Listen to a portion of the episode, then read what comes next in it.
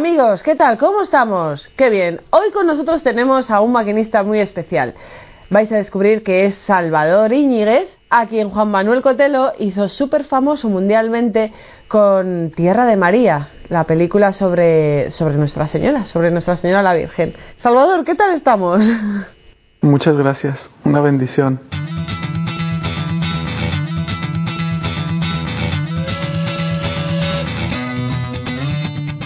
Salvador, sabemos algo de ti por la película Por Tierra de María, pero cuéntanos un poco cómo era Salvador antes de su cambio de agujas.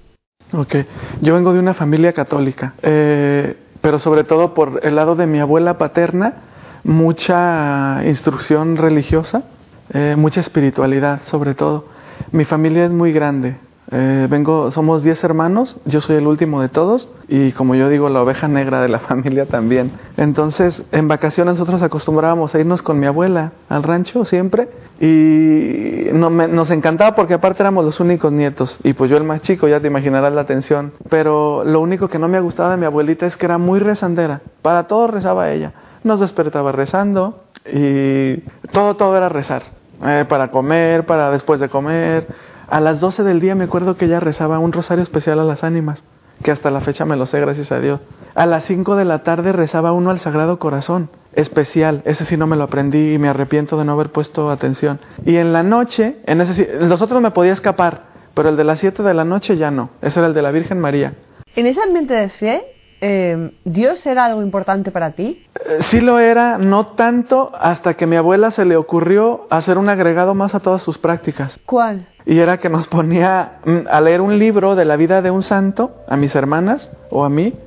y digo, a mí me escogió ya, yo digo casi al final de su vida, porque fue poco antes de morir ella. No sabemos cómo le llegó un libro a ella que se titulaba La Virgen habla desde Meyugori. La Virgen María habla en Meyugori, algo así. Entonces me eligió ella a mí para leer el libro antes, de, antes del Rosario de la Virgen María. Claro que yo no quería, ¿no? Pero fue algo muy impactante para mí. A mis nueve, ocho, nueve años tenía yo, fue en el 84, porque en el libro se describía que la Santísima Virgen se estaba apareciendo en un pueblo en Bosnia, Herzegovina. Bueno, decían en ese tiempo decía Yugoslavia. Hablaba de mensajes, hablaba de la persecución que tenían los chicos que la veían, hablaban que ellos decían que tenían esa certeza que decían yo juro y puedo morirme, pero yo veo a la Virgen y yo la escucho y me da estos mensajes. Y eso para mí fue como decir, entonces la Virgen se aparece. Yo pensé que Guadalupe, pero hace como nos platicaban en la doctrina, ¿no? Como mi mamá nos platicaba, que la Virgen de Lourdes, que la Virgen de Fátima, pero no que se está apareciendo ahora. Y el libro decía ahora. Y la Virgen hacía un fuerte llamado a la conversión, la paz, la penitencia y tal, muchos términos que yo no entendía, pero mi abuela me los explicaba. Y empezamos ella y yo a ayunar. Yo decía, abuelita, nos vamos a morir de hambre. Y dice, claro que nos vamos a morir de hambre, comemos pan y agua, hijo. Pero solo pan, no nos morimos de hambre, no nos morimos de hambre. Entonces yo empecé a hacer esas prácticas con ella. Y para mí, e, al haber leído yo ese libro con ella, generó un vínculo afectivo muy fuerte entre ella y yo, porque yo me sentía vivo con mi abuela. Después de esas experiencias tan fuertes, ¿cómo fuiste evolucionando? Pues me enganchó y después vi que no era conmigo, no, sino que habló de más cosas, pero sí conflictos internos que yo tenía. Entonces empiezo yo a ir a ese grupo y me quedo. Y ya para mí, después nos invita él a vivir una experiencia, una Pascua juvenil, como un encuentro con Cristo. Y eso para mí fue fuerte porque fue como remover todo lo que yo ya sabía y tal. Me acuerdo que tenía mi playera con la imagen de Jesús. Mi mamá me decía, oye, ya ponte otra ropa. Y yo, no, es que Jesús nos ama y tal. Y así, sí, sí, sí, pero tranquila, aquí tú lava esa camisa y ponte otra, punto. Yo la lavaba, la dejaba secando y en cuanto se secaba yo me la volvía a poner. Me iba con mi morral a la calle, le decía a la gente, Cristo los ama y tal. Entonces, sí, este está loco. Pero eh, fue así como la, etapa de la, de, la, de la adolescencia y la juventud. Después el diácono me invita a vivir una experiencia de preseminario en el seminario de mi, de mi diócesis en Guadalajara, México. Eh, recuerdo que los formadores nos decían, esta diócesis es la más rica de vocaciones en todo el mundo. Yo decía, pues igual será mentira, ¿no? Porque yo solo conozco mi pueblo y la ciudad, no sé de otros países. Pero efectivamente, yo me acuerdo que ellos decían, yo no los conté, pero éramos muchísimos seminaristas de nuevo ingreso. Ellos decían que éramos 1700 en el seminario menor. Entonces, los primeros días, pues todo es muy bonito, ¿no? Porque, pues jóvenes que, que piensan igual que tú, que tienen las mismas inquietudes, que sienten ese deseo de consagrarte, llevar la palabra de Dios a todas las misiones y tal. Te hace mucha ilusión muchas cosas, ¿no? Y en mi caso, y en el de muchos, Conforme pasaba el tiempo, empezamos a decir, ay, es que esta materia nos cuesta mucho, me cuesta mucho. ¿Cuál materia? En el caso mío era química. Y después otros, también a mí, también a mí, también a mí. Y empiezan a aparecer listas, eh, me acuerdo si no será la puerta del comedor, creo que sí, y en los salones, eh, listas de personas que habían reprobado esa materia y tenían que salir de la institución. Entonces decíamos, ¿cómo por esa materia va a salir de la institución? Entonces eh, pasó el tiempo, el primer semestre, el segundo semestre, el tercer semestre y en el tercero estaba mi nombre en una lista de 283 jóvenes. Y el argumento era el mismo, te vas porque no tienes vocación al sacerdocio y eso para mí fue algo muy fuerte porque yo salgo del seminario con mucho resentimiento, yo me sentía burlado, me sentía traicionado y con mucho dolor en mi corazón, mucha frustración. Y eso a mí me llevó a vivir en una depresión años, a vivir alejado de la iglesia y de los sacramentos por más de 15 años. Y aparte con un propósito bien definido en mi vida. Habla siempre mal de la iglesia, habla pestes de los sacerdotes, todo lo que puedas. Y entre más te escuchen, mejor. ¿Cómo empiezas a sanar tus heridas? Eh, yo tenía conocidos que habían salido del seminario, pero también otros que había conocido en grupos de oración y todo. Y tenía un amigo que a veces, él, yo, yo tuve que venirme de, de, mi pueblo a la ciudad de Guadalajara porque yo quería estudiar, yo quería progresar, yo quería pues, ser alguien en la vida, ¿no? A pesar de esta frustración que yo tenía muy claro que yo deseaba en mi corazón, eh, pero no se pudo y no podía más. El momento era el mismo, te vas porque no tienes vocación al sacerdocio y eso para mí fue algo muy fuerte porque yo salgo del seminario con mucho resentimiento, yo me sentía burlado, me sentía traicionado y con mucho dolor en mi corazón, mucha frustración. Y eso a mí me llevó a vivir en una depresión años, a vivir alejado de la iglesia y de los sacramentos por más de 15 años. Y aparte con un propósito bien definido en mi vida, habla siempre mal de la iglesia, habla pestes de los sacerdotes, todo lo que puedas. Y entre más te escuchen, mejor. ¿Cómo empiezas a sanar tus heridas?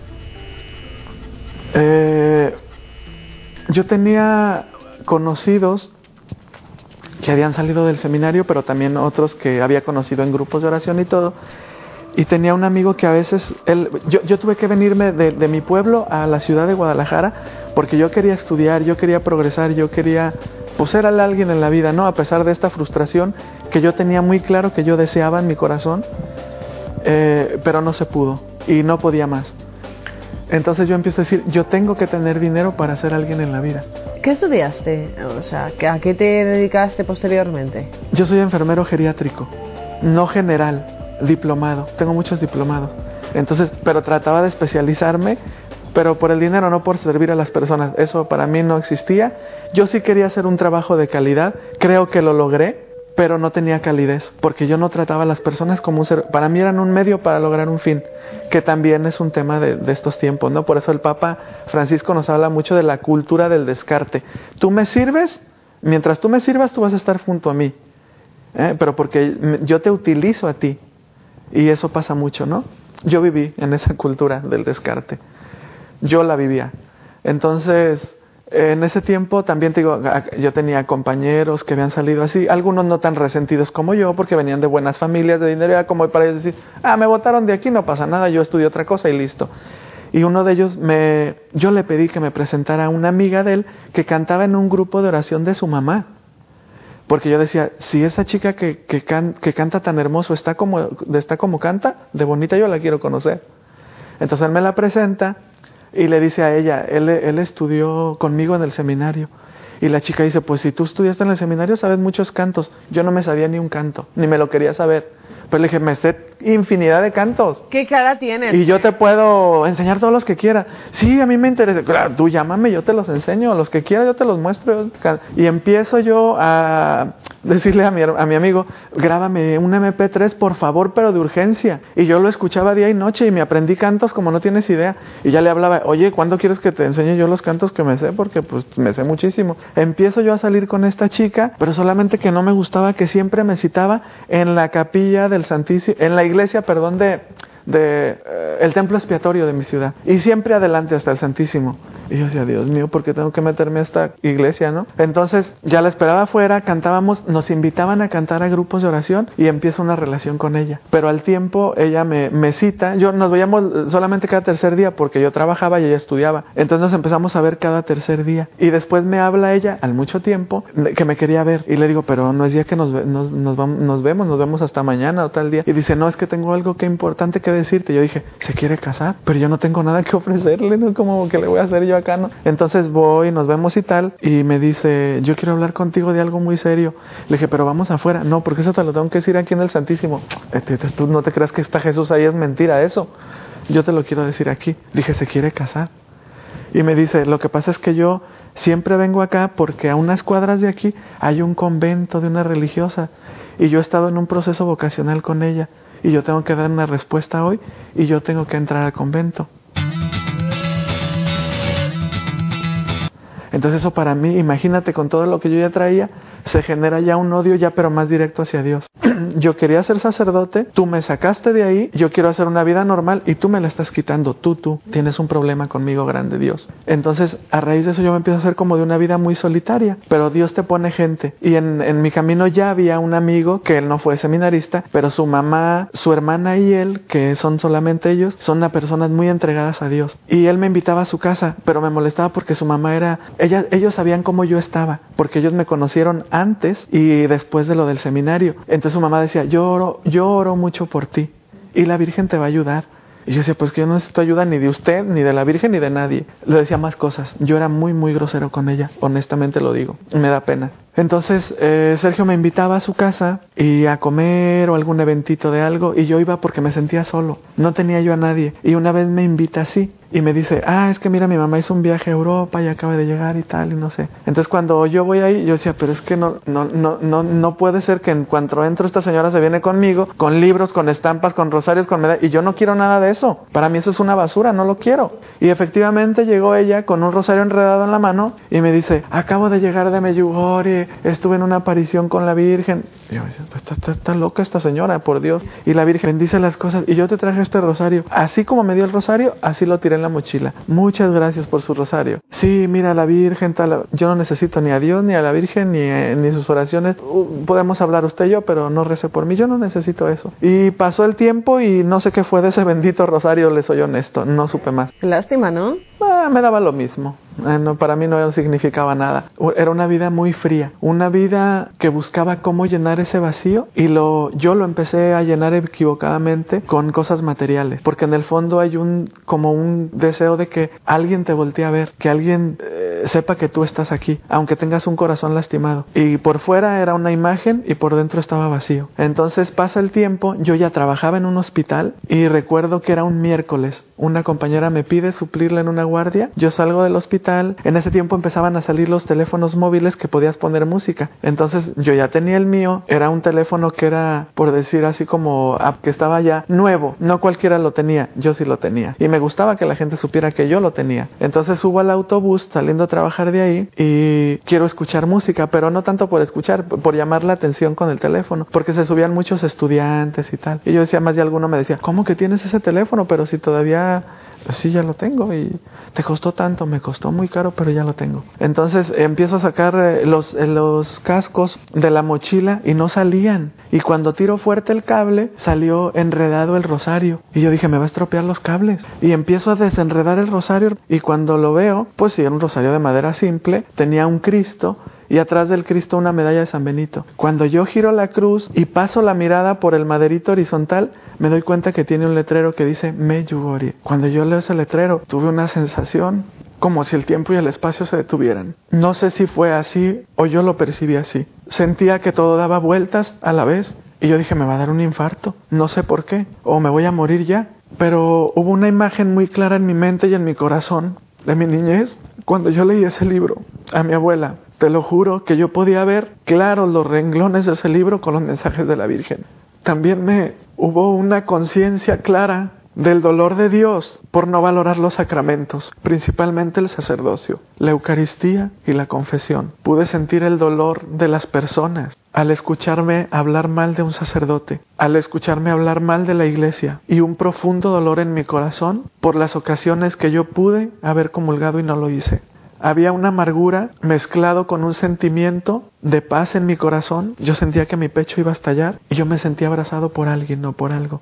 No sé por qué, ni por quién. Yo ahora digo que era el abrazo de la Virgen.